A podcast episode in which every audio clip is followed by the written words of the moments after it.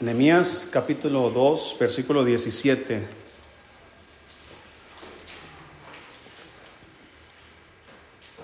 Dice la escritura ahí, les dije pues, vosotros veis el mal en que estamos, que Jerusalén está desierta y sus puertas consumidas por el fuego. Venid y edifiquemos el muro de Jerusalén y no estemos más en oprobio. Vamos a orar. Dios, gracias por su palabra. Bendígala, Señor. Eh, usted conoce, Señor, nuestra necesidad y sabe lo que necesitamos, Señor, escuchar. Y, yo le pido, Señor, que nos ayude, que podamos salir de aquí, Señor, eh, edificados con su palabra. En el nombre de Jesús se lo, se lo pedimos. Amén. Amén, hermanos. Eh, dice la escritura, y les dije, versículo 17, les dije pues, vosotros veis el mal en que estamos, que Jerusalén está desierta y sus puertas consumidas por el fuego. Venid y edifiquemos el muro de Jerusalén y no estemos más en oprobio. Eh, si usted ha leído el libro de Nehemías, usted puede notar que hay un problema en Jerusalén. Recuerda que están cautivos en otro lugar. Ellos están fuera de su país, fuera de su ciudad. Nehemías se entera, hermanos, que la ciudad está destruida, que los muros están caídos, que todo está desierto. Y Él comienza a hacer algo, hermanos, que nos pone el ejemplo a nosotros de qué hacer cuando también estamos en oprobio, cuando tenemos problemas, cuando tenemos dificultades. ¿Qué es lo primero que hacemos usted y yo cuando vienen los días malos a nuestras vidas? Porque días malos vendrán, han venido. Tal vez estamos en días malos y vendrán días malos. La vida cristiana, hermanos, no es color de rosa. La vida cristiana no es, hermanos, donde todos tus problemas se acabarán. No, porque aún siendo cristianos seguimos teniendo problemas, seguimos teniendo dificultades, seguimos batallando con el pecado, hay problemas en el hogar, inclusive el Señor Jesucristo les dijo a los judíos, yo no he venido para traer paz, sino traer espada. He venido para poner a la, a la nuera contra la suegra, al hijo contra el padre, y, los enemigos, dice, serán los de su propia casa. Ahora, el contexto con el cual el Señor dijo eso se refiere a que cuando uno quiere seguir a Cristo, hay veces que la misma familia se va a oponer. ¿A, cuántos le ha pasado en su, en su familia? Usted quiere buscar a Dios, pero su familia no quiere. ¿Verdad? Dependiendo la familia, si, si tiene trasfondo eh, religioso o no, usted va a la iglesia. en mi caso, por ejemplo, cuando yo empecé a ir a la iglesia, no había oposición. Mis padres no me prohibían. Pero cuando yo quise servir a Dios, mi madre se oponía. Porque ella pensaba en mi futuro, entre comillas, ¿verdad? En mi futuro. Pero ella no controla el futuro. Dios controla el futuro. Así que cuando yo decido servir a Dios, mi madre se opone. No. Porque ¿qué va a pasar con tú? Tienes que estudiar. Porque no sé cómo, no sé por qué la sociedad piensa que si tienes educación te va a ir, vas a tener una vida exitosa. La educación es buena y te ayuda en unos ámbitos, pero no en todo es bueno para el trabajo. Entre más educación tienes, mejor estudio tienes, mejor trabajo vas a tener. Entre mejor trabajo tengas, mejores finanzas vas a tener en casa. Pero la vida no depende de eso solamente. Así que hermanos, hay oposición, hay problemas, hay días malos. ¿Qué haces cuando llegan esos días? Hay dos formas de atacar esos días o hay dos formas de enfrentar esos días. Y Creo que todos, hermanos, hemos enfrentado esos dos días, ese, día de estas dos maneras en alguna parte de nuestra vida. Llegan los días malos, llámese financiero, llámense problemas matrimoniales, familiares, laborales, mentales, emocionales, sea el problema que sea que está llegando a nuestra vida, hay veces, hermano, que bajamos la guardia en lo espiritual, porque queremos solucionar el problema que tenemos sin Dios, y hay veces que llegan los problemas y lo primero que hacemos es buscar a Dios. Eso debería ser siempre, pero no siempre lo hacemos. No me va a dejar mentir usted, pero hay veces que hay problemas y antes que contárselo a Dios, se lo contamos a la comadre. ¿Sí sabe quién es comadre, verdad? Su comadre, su mamá, su vecina, su vecino. Y no es malo contar eh, bueno, depende del contexto, pero no es malo contar eh, nuestros problemas a otras personas que nos puedan ayudar. Pero, ¿por qué no vamos primero con Dios? Si hay alguien que nos va a ayudar es Dios. Si hay alguien que tiene la solución es Dios. Si hay alguien que sabe y no solamente sabe mi problema, está interesado en mi vida es Dios. Así que si yo sé que Dios es mi Padre, que Él me cuida, que Él me ama, que Él está por mí, que Él tiene su palabra para mí, para guiarme, que me ha dado el Espíritu Santo para redarguirme, para corregirme, para instruirme, me ha dado su palabra para esos propósitos. Si yo sé todo esto, hermano, ¿por qué no es la primera opción que yo tomo? ¿Por qué siempre es otra opción? ¿Por qué siempre vamos con, el amigo, con el familiar, con, eh, con cualquier otra persona menos con Dios. Inclusive, hermanos, aún en la salud. ¿A quién buscamos primero? ¿A quién? Al doctor. Te empieza a doler la espalda y piensas, ah, necesito ir con quién. ¿Quién te ayuda en la espalda? Me duele la cabeza o, ay, ¿y qué hacemos? Hay problemas, no sé, ustedes los que tienen hijos en, la, primaria, en la escuela pública. Tu hijo comienza con un comportamiento que no es el adecuado y te llaman a la dirección de la escuela. ¿Qué es lo primero que te dicen? ¿Llévalo con quién? ¿Por qué no dicen, oiga, señora, su hijo se está portando tan mal, necesita ir más a la iglesia? No está llevando a su hijo a la iglesia, ¿verdad, señora? Porque lo he visto muy, muy mal portado, muy eh, con palabras obscenas. El niño va en el kinder apenas. lo primero que piensa el hombre, hermanos, es cualquier otra opción menos Dios. Lo primero que debe pensar el cristiano es Dios. Su hijo está teniendo problemas. ¿A quién te puede ayudar con tu hijo? Dios. No estoy diciendo que no lo lleves al médico, que no lo lleves, eh, no con un psicólogo, pero sí que busques consejo de qué hacer con tu hijo, ¿verdad? Eh, eh, en tu matrimonio, ¿verdad? Tienes problemas. hermanos, déjame decirte una cosa. Tu comadre no es consejera para ayudar tus problemas matrimoniales. Tu compadre ahí en el trabajo no te va a ayudar a arreglar. Él tiene problemas también en su casa. Es más, hasta divorciado ha de estar. Es más, ni casado ha de estar. ¿Sí me explico, hermanos? Pero quien tiene todas las respuestas está allá arriba, que es Dios. Y nos ha dado su palabra para guiarnos. Así que, ¿qué hacemos cuando estamos en conflicto, en problemas? ¿Qué es la primera opción que tú tomas?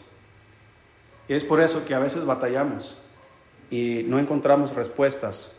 Vamos a buscar a todo mundo y cuando nadie pueda ayudarme, vamos con Dios.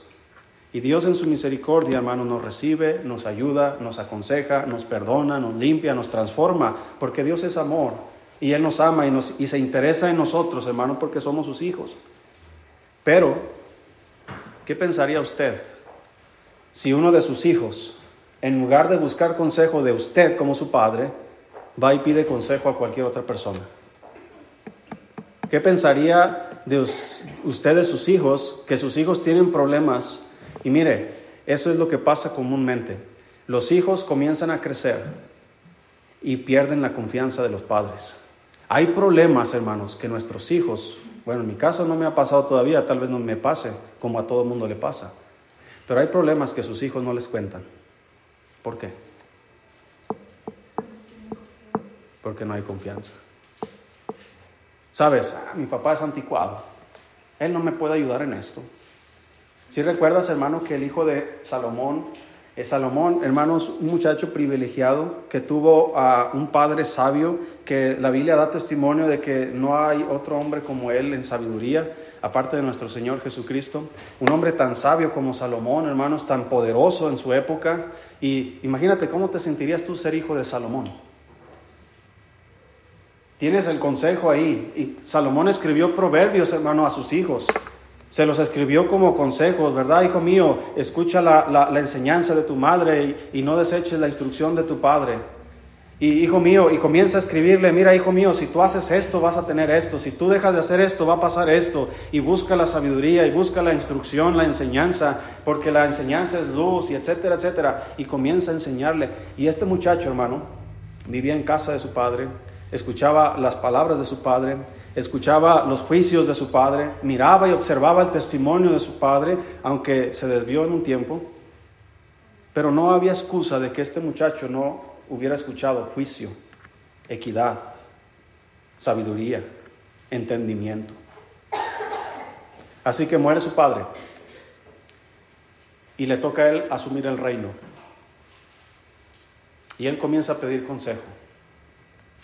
Dos fuentes de consejo él buscó. La primera, los ancianos que trabajaban con su padre. Fue y les preguntó, ¿y ustedes qué, qué me aconsejan que haga en mi reino? Y estos hombres le dijeron, mira, si tú haces esto y esto y esto, el pueblo te va a servir para siempre. Pero él dice que no escuchó el consejo de los ancianos, sino que fue a buscar a sus amigos con los que se había criado, con los que jugaba en la calle, con los que hacía travesuras, con los que tenían el mismo nivel de conocimiento tal vez que él, y les pidió consejo a ellos. ¿Ustedes qué me aconsejan? No, fíjate, si tú haces esto y esto y esto, eh, no te dejes. Tú eres el rey y tú muéstrale al pueblo que tú mandas. Así que, ¿cuál es más atractivo? Ayuda al pueblo o dile al pueblo que tú mandas. Entonces el muchacho se sintió en su autoridad, en su poder, en su posición, confiado de que le iba a resultar el consejo de los jóvenes. Pero ¿sabes qué, hermano? nunca consultó a Dios. Podrás ir con los sabios o con los necios, pero si no buscas a Dios, te puedes equivocar. ¿Qué fue lo primero que hizo Salomón cuando, cuando supo que iba a reinar después de su padre?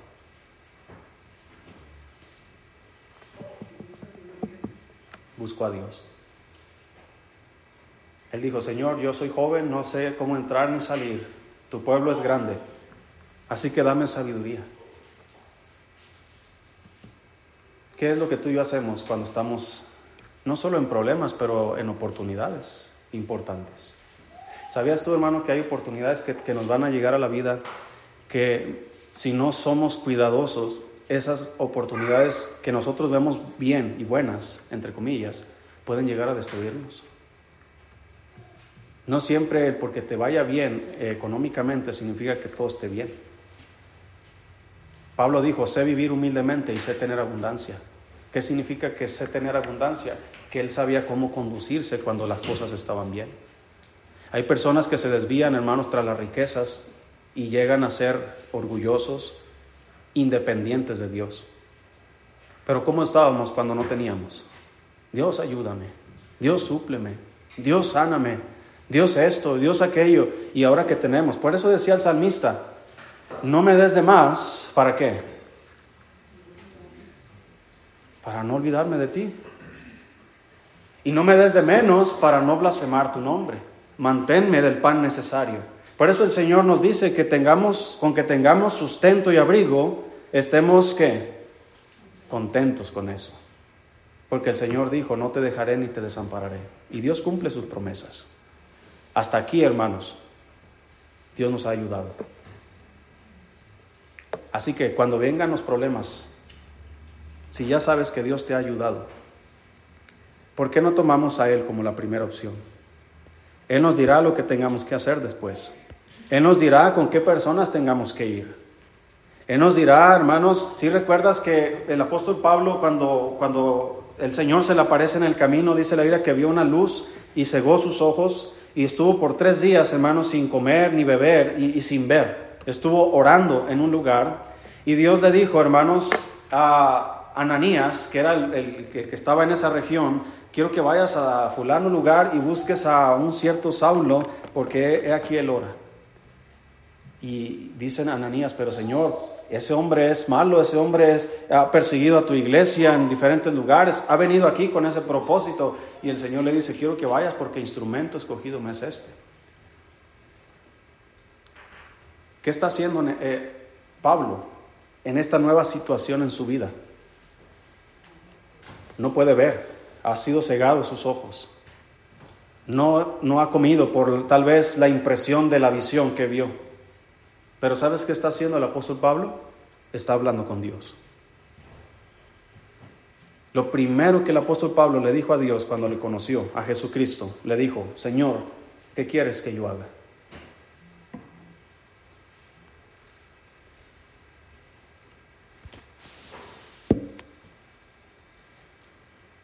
La primera cosa, hermanos, que tenemos que hacer tú y yo, dice ahí en Nehemías capítulo 1, versículo 4.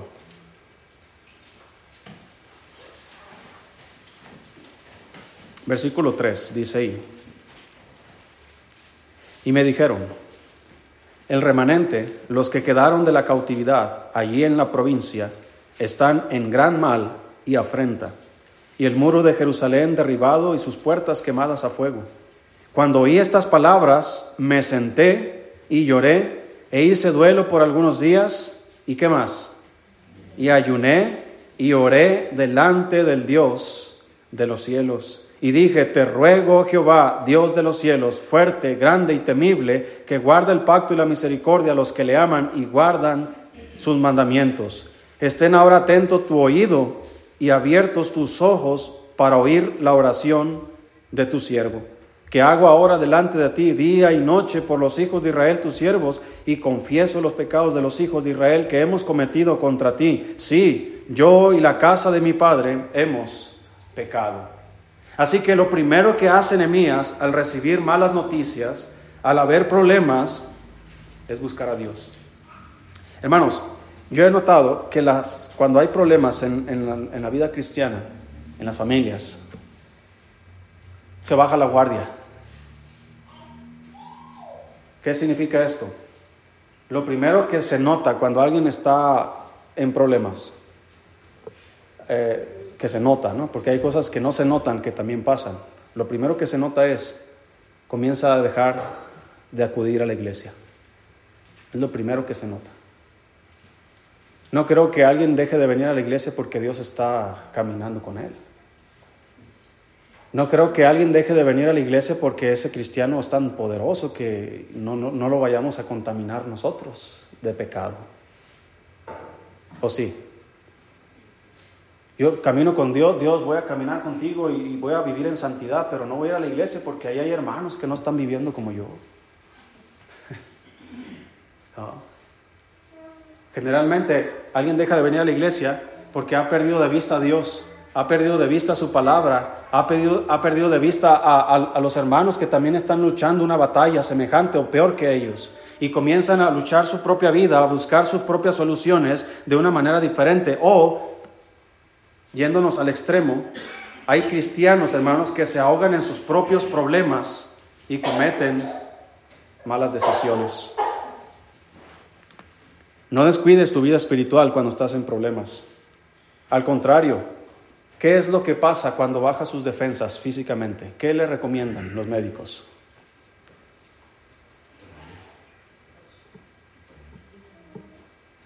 Vitaminas. Bajan sus defensas.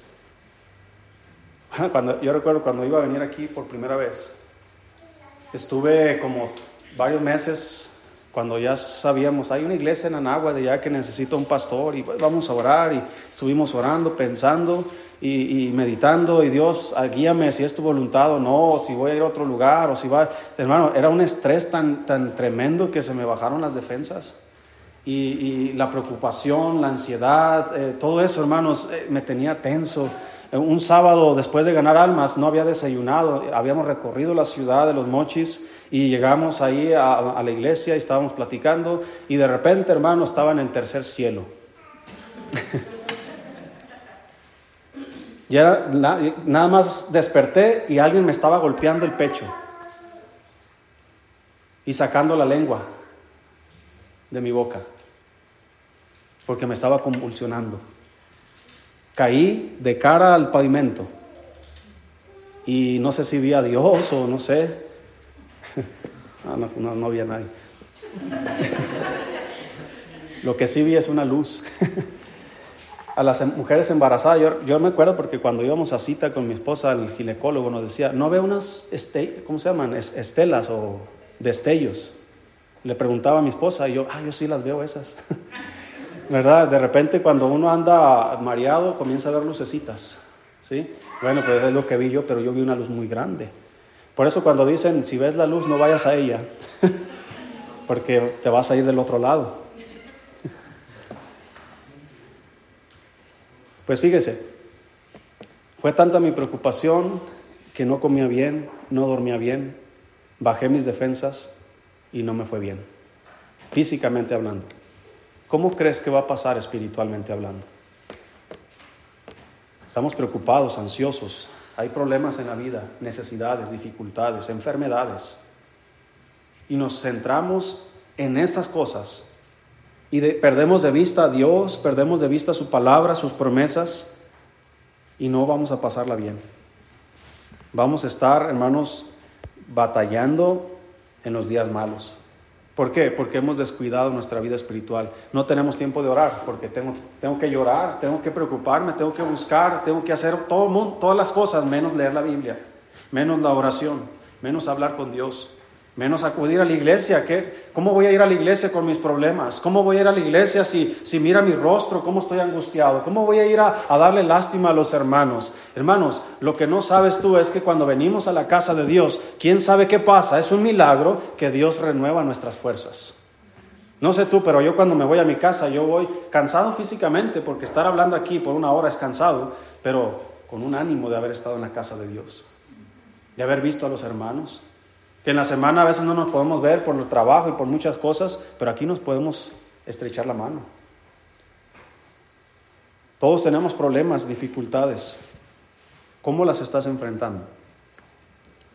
No descuides tu vida espiritual. Nemías escucha que hay problemas y lo primero que hace es buscar a Dios. Mira, no hagas ningún movimiento hasta que te pongas en contacto con Dios.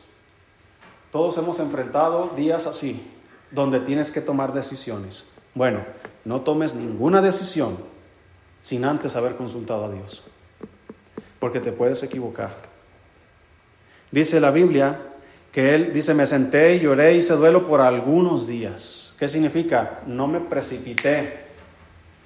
Tomé tiempo por algunos días. Mire, yo estaba eh, estudiando sobre los leprosos y, las leyes de la lepra, hermanos, que Dios estableció para los leprosos era esta. Si alguien en su, en su cuerpo comenzaba a salir una mancha blanca, dice que tenía que ir llamar al sacerdote, el sacerdote tenía que ir a su casa, revisar la mancha y decía la ley que si esa mancha se ponía blanca, eh, tenía que estar por siete días en casa y tenía que lavar sus vestidos y todo eso. Después de siete días el sacerdote tenía que venir otra vez y revisar la mancha. Si seguía igual, tenía que esperar otros siete días más. Y si la mancha cambiaba de color, decía, es lepra. Será, será eh, declarado leproso, leproso y tendrá que cumplir con las leyes de la lepra, que tenía que estar cierto tiempo alejado de la, de la comunidad y después tenía que llevar un sacrificio. Pero si la mancha seguía igual de blanca, el sacerdote le declaraba sano, no era lepra. Y uno dice, ¿y todo eso qué? ¿Para qué me sirve a mí? Bueno, el sacerdote no tenía que precipitarse para dar un diagnóstico. Fíjate, todo el tiempo, dice Dios, durante esas tres semanas se estuvo la mancha del mismo color, no es lepra. Pero ¿cómo comenzó el problema? Con una mancha. Ah, probablemente es lepra. ¿Cómo lo sabes? Tienes que tomar tiempo. Tienes que esperar para que el sacerdote pueda decir es o no es lepra. ¿Qué es lo que determinaba? El tiempo.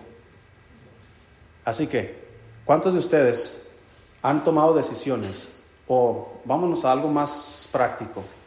Han discutido con su esposa, con su esposo una noche y en la mañana te has arrepentido de lo que has dicho. ¿Cuántos han hecho eso? Aparte de yo en el calor, ¿verdad? Del, problema, de la discusión, tu mente, tu cabeza está tan caliente, hermano, que, que sueltas palabras y dices cosas que no querías decir, pero las dijiste. Y al siguiente día estás, ¿por qué? O mandaste un mensaje. ¿Cuánto les ha pasado? Ah, ahora sí me voy a desquitar con esta y ahora sí le voy a decir todo lo que pienso y ahí estamos enchilados, como decimos aquí en México. ¿Sí? enchilados. Y ahora sí. Y al siguiente día, ¿por qué le dije eso? Ahí estamos, discúlpame, es que esto y lo otro. Sí, sí me explico, hermano. A mí me ha pasado. Y me arrepiento de haber un, mensaje en específico. No te precipites. Toma tiempo para pensar. Si quieres, toma tiempo para llorar, como lo, lo hizo Nehemías. No hagas ningún movimiento hasta que te pongas en contacto con Dios. Y como en ese tiempo estamos tan afligidos en problemas, necesidades, cosas que no podemos nosotros solucionar inmediatamente, requiere tiempo para pensar, para solucionar las cosas. Entonces, durante ese tiempo que tú estás pensando, que estás meditando sobre cómo vas a hacerle, vas a ponerte en contacto con Dios por medio de la oración. Dios, tú que conoces todas las cosas, ¿qué puedo hacer? Tú conoces, Señor, mira, a lo mejor este problema no fue un problema que yo me metí, sino que es un problema externo que llegó a mi vida. Dios, ayúdame, ¿qué puedo hacer yo con esto? Se me viene a la mente uno de los reyes de Israel, que venían los eh, libios, o etíopes, no recuerdo quién eran los libios, con un ejército de, de un millón de soldados. Imagínate, hermano, un ejército en aquel tiempo era algo gigantesco. Y el, el rey habla con Dios, Señor, yo sé que tú puedes salvar, para ti no es fácil, no es difícil salvar con pocos o con muchos, pero en ti confiamos. ¿Y sabes qué? Dios desbarató ese ejército. Bueno, la siguiente ocasión llegaron los sirios, no sé si recuerdo, son los sirios, y el rey abrió las puertas de su palacio, los recibió y Dios les dijo, ¿sabes qué? Porque hiciste esto, se te ha escapado de tus manos el rey de, Siria o Asiria, no recuerdo.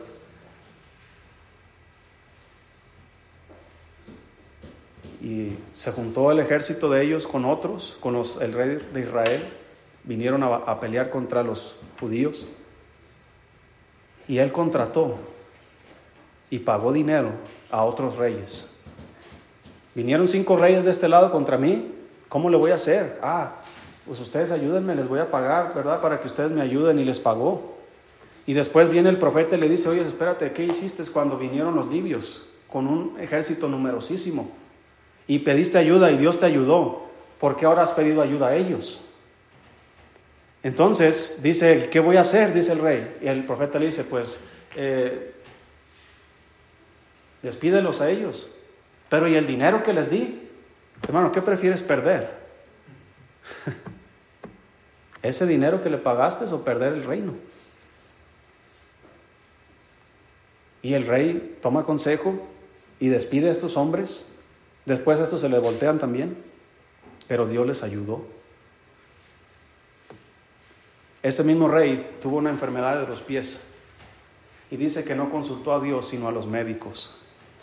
No es malo consultar los médicos, pero cuando relegas a Dios al segundo lugar, entonces es malo. Gracias a Dios por los médicos. Gracias a Dios por todos los que ayudan en la salud. Pero si Dios no sana, nadie más puede hacerlo.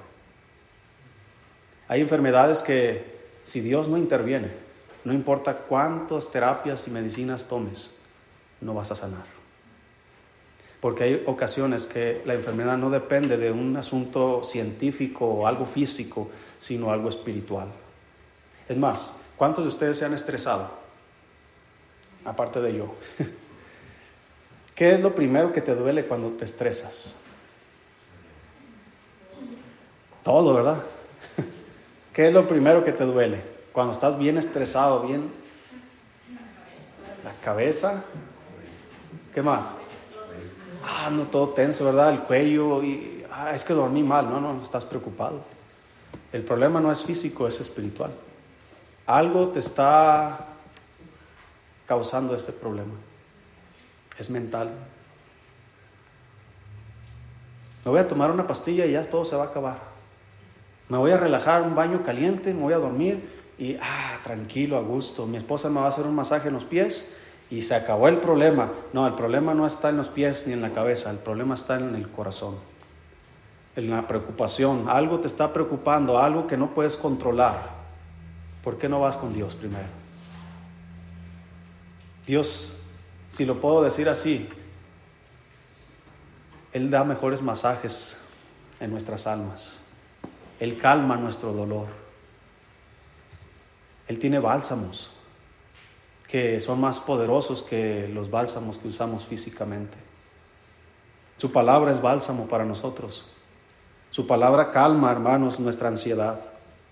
El Señor dice, echad toda vuestra ansiedad sobre Él, porque Él tiene cuidado de vosotros. Pero cuando nosotros no pensamos en Dios, no acudimos a Dios, entonces no estamos pensando que Dios me cuida, que Dios me ama, que Dios me ayuda. Estoy pensando, Dios me ha abandonado, Dios no, no está conmigo, Dios nada más bendice a otros y a mí nunca me bendice. Seguramente Dios no me ama y el diablo aprovecha esas defensas bajas en tu alma para comenzar a meter dudas de Dios, dudas de la palabra de Dios, dudas de otras personas y comienzas a pensar que nadie te ama, que nadie te entiende y que todos tus problemas son únicos, que nadie más los tiene. Tú eres tan especial que el diablo te está atacando nada más a ti y te equivocas. Porque todos aquí estamos luchando la misma batalla de la fe. Todos estamos enfrentando un día a la muerte. Todos enfrentaremos enfermedades, problemas, necesidades. Todos vamos a enfrentar algo. A todos nos van a venir un día malo, o dos, o una temporada. ¿Qué vas a hacer? No eres el único. Así que debes, hermanos, no debes descuidar tu vida espiritual. No hagas ningún movimiento hasta que te pongas en contacto con Dios. Refuerza tu vida espiritual con oración. El Señor dice, pedid y se os dará. Dice, pero no tenéis lo que deseáis porque no pedís. Dice el versículo 4 en capítulo 1, versículo 4. Dice, cuando oí estas palabras me senté y lloré e hice duelo por algunos días. ¿Y qué? Una de las cosas, de las prácticas bíblicas, de las disciplinas cristianas que existen más poderosas, es el ayuno. Y es de las menos practicadas en la actualidad. Lea, por ejemplo, hermanos, el libro de Hechos, cuando la iglesia enfrentaba dificultades, cuando tomaba decisiones. ¿Sabes qué es lo primero que hacían? Ayunar ayunar.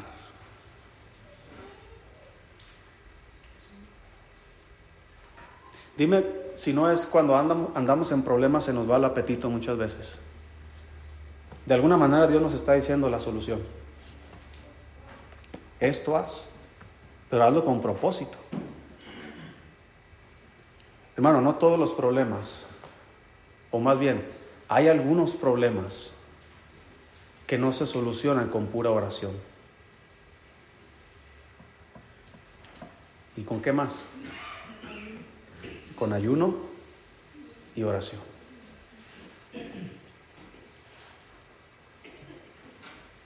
Mire, busque Marcos capítulo 9.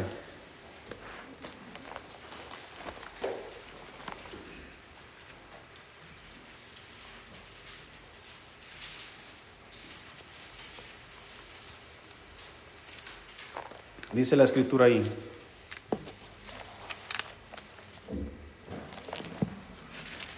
Marcos 9, versículo 14.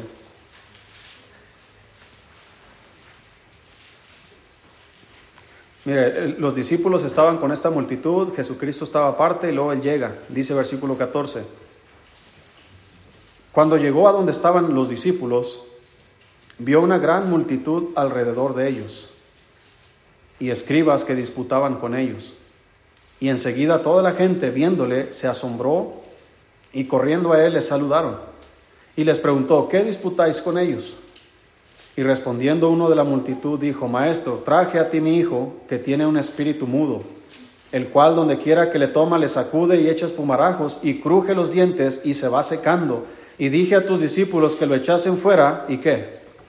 Y no pudieron. Hermanos, hay ocasiones en las que tenemos problemas y acudimos con personas, inclusive hasta puedes acudir con el pastor o con cualquier hermano espiritual que te pueda ayudar y ni aún así te resuelve el problema. Porque el problema no va a ser resuelto por mí o por alguien más, sino va a ser resuelto por Dios. Pero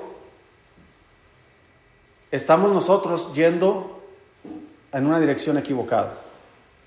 Dios ha puesto, hermanos, líderes espirituales en las iglesias para ayudar a la congregación a guiar en sus vidas con la palabra de Dios.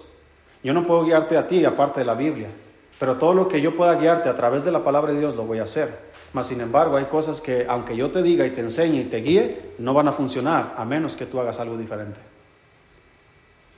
Los discípulos estaban con Jesús. El Señor les había dado poder para echar fuera demonios. Les había dado poder para sanar enfermos. Les había dado poder para muchas cosas, pero no podían. Aquí. ¿Por qué no pudieron?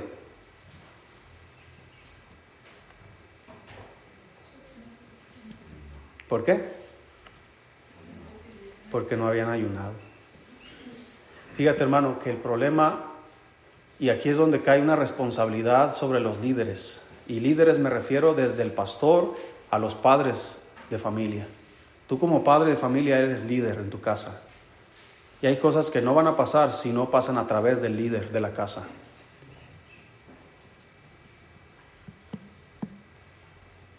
Aparte de este pasaje, hay otros dos pasajes que me dan a mí una responsabilidad mayor sobre los asuntos de otros. ¿Quién es el que tenía que ayunar para que el problema se solucionara? ¿El hombre que tenía su hijo? ¿Su hijo? Los discípulos no habían ayunado, pero ¿quién estaba viviendo en ayuno y oración constantemente? Jesucristo. Así que eh, Jesucristo le pide a este hombre, a ver, ¿y, cómo se llama? ¿Desde cuándo le pasa esto al niño? Desde, desde que era niño, le dice, y viene y le toma y le echa eh, eh, el fuego, le echa el agua, después lo quiere matar. Si puedes, le dice este hombre, si puedes ayudarme, ayúdanos. El Señor le dijo, si crees, bien puedes. Y él dijo, yo creo, ayuda a mi incredulidad. Entonces el Señor reprendió, hermanos, al demonio y éste salió. Le dice en el versículo 25, y cuando Jesús vio que la multitud se agolpaba, reprendió al espíritu inmundo, diciéndole, espíritu mudo y sordo, yo te mando, sal de él y no entres más en él.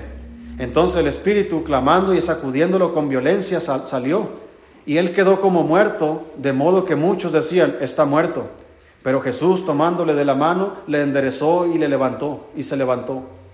Cuando él entró en casa, sus discípulos le preguntaron aparte, ¿por qué nosotros no pudimos echarle fuera? Y él les dijo, este género no con nada puede salir, sino con qué? Con oración y ayuno. Mire, es por eso que hay ocasiones en que tú dices, es que pastor, yo ya estuve orando mucho. Ok, pero te hace falta algo más. Añádele a tus oraciones ayuno y encontrarás la solución. No tengo tiempo para explicar, a lo mejor un día vamos a predicar exclusivamente el ayuno, hermanos, pero en el libro de Isaías se nos dice para qué funciona el ayuno. Uno de los propósitos del ayuno, hermanos, es eh, librar a los cautivos, quitar, rompe cadenas. Literalmente, si lo puedo explicar de una manera física, es dejar que yo muera para que Cristo viva. Y nuestros cuerpos se debilitan con el ayuno, pero nuestro espíritu se fortalece. Es como quitar la sensibilidad humana y tener sensibilidad espiritual. Es como, yo no sé, ¿verdad? A lo mejor me equivoco, pero el ayuno yo lo puedo eh, entender como que me voy a parar en la línea entre la vida y la muerte donde mientras esté viviendo mi vida soy insensible a las cosas de Dios. Pero cuando estoy viviendo, por ejemplo, todos los que están en el cielo, ellos no tienen sensibilidad de las cosas de este mundo. ¿Sí me explico? Entonces, cuando yo voy a ayunar, es como agarrarme de la mano de Dios. En el caso de Jesucristo, está agarrándose de la mano de Dios y está agarrando la mano del muchacho para levantarlo. ¿Cómo vamos a salir de muchos problemas? Necesitamos agarrarnos de la mano de Dios y necesitamos agarrar a nuestros hijos, a nuestra esposa, a nuestro esposo, a nuestros padres, a quien esté padeciendo algo. Y el ayuno, hermanos, es una fortaleza que hace que podamos levantar a otras personas. Pero no ayunamos. Somos comilones y bebedores y nos gusta comer mucho. Y no es malo comer, si no come se muere. Pero yo creo que si ayunáramos más, pudiéramos ver más milagros en nuestras vidas. Pero es algo que no estamos acostumbrados. Así que antes de enfrentar los problemas que tienes, asegúrate, primero, no tomes una decisión precipitada. Refuerza tu vida de oración con ayuno. Refuerza tu vida espiritual con la palabra de Dios. La oración y las escrituras, hermanos, van de la mano. La escritura te dará paz. La escritura te dará entendimiento. La escritura te guiará. La escritura enfocará tu mente en la verdad. La escritura te, te dará sabiduría. La escritura te dará inteligencia. Guardará tu testimonio. Te dará buen sentido la escritura, hermanos, te pondrá en buenas compañías. La escritura traerá bendición a tu vida. La escritura te, dará consuelo. La escritura te dará libertad. La escritura te quitará la ansiedad. La escritura te abre el panorama. La escritura te mantiene lejos del pecado. La escritura te acerca a Dios. Así que cuando hay problemas, hermanos, lo primero que tienes que buscar es la palabra de Dios. ¿Qué dice Dios de mi problema? ¿Cómo puedo salir de mi problema? ¿Cómo puedo obtener eh, aquello que, que necesito? Aquí me lo dice la palabra de Dios. Así que, querido hermano,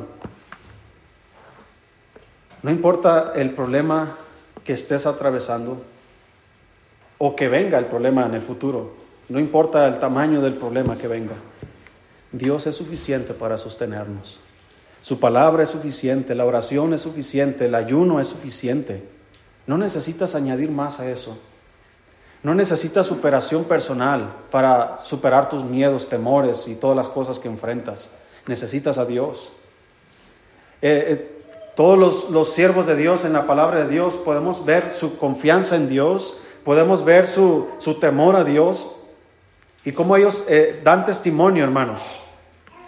Como decía Moisés le decía al pueblo de Israel, todo lo que él escuchaba de Dios, Moisés se lo decía al pueblo. Y una de esas frases decía, si confiamos en Dios, vamos a estar tranquilos.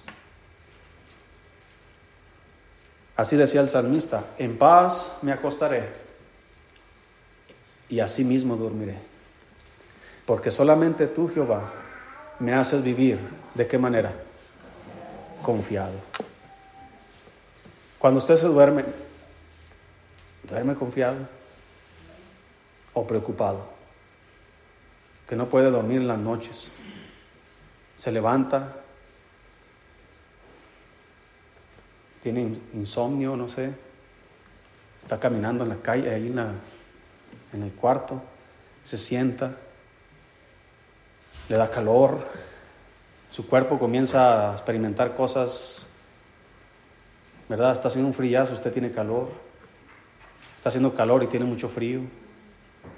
Tiene ansiedad, comienza a sudar. Hermanos, doblar nuestras rodillas es la solución. Yo creo que cuando no podemos dormir por las noches, por las cosas que nos aquejan, yo creo, hermano, que es Dios diciéndonos, necesitas platicar conmigo. Te he visto tan ocupado durante el día, en el trabajo, en la escuela, en los deberes de la, casa, en tantas ocupaciones, que ni siquiera te has acordado de que yo puedo platicar contigo y ayudarte. Así que en la noche Dios nos despierta.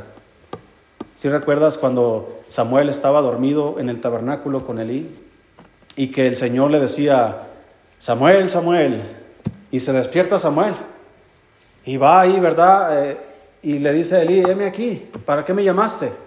No, yo no te llamé. Vuelve a acostarte.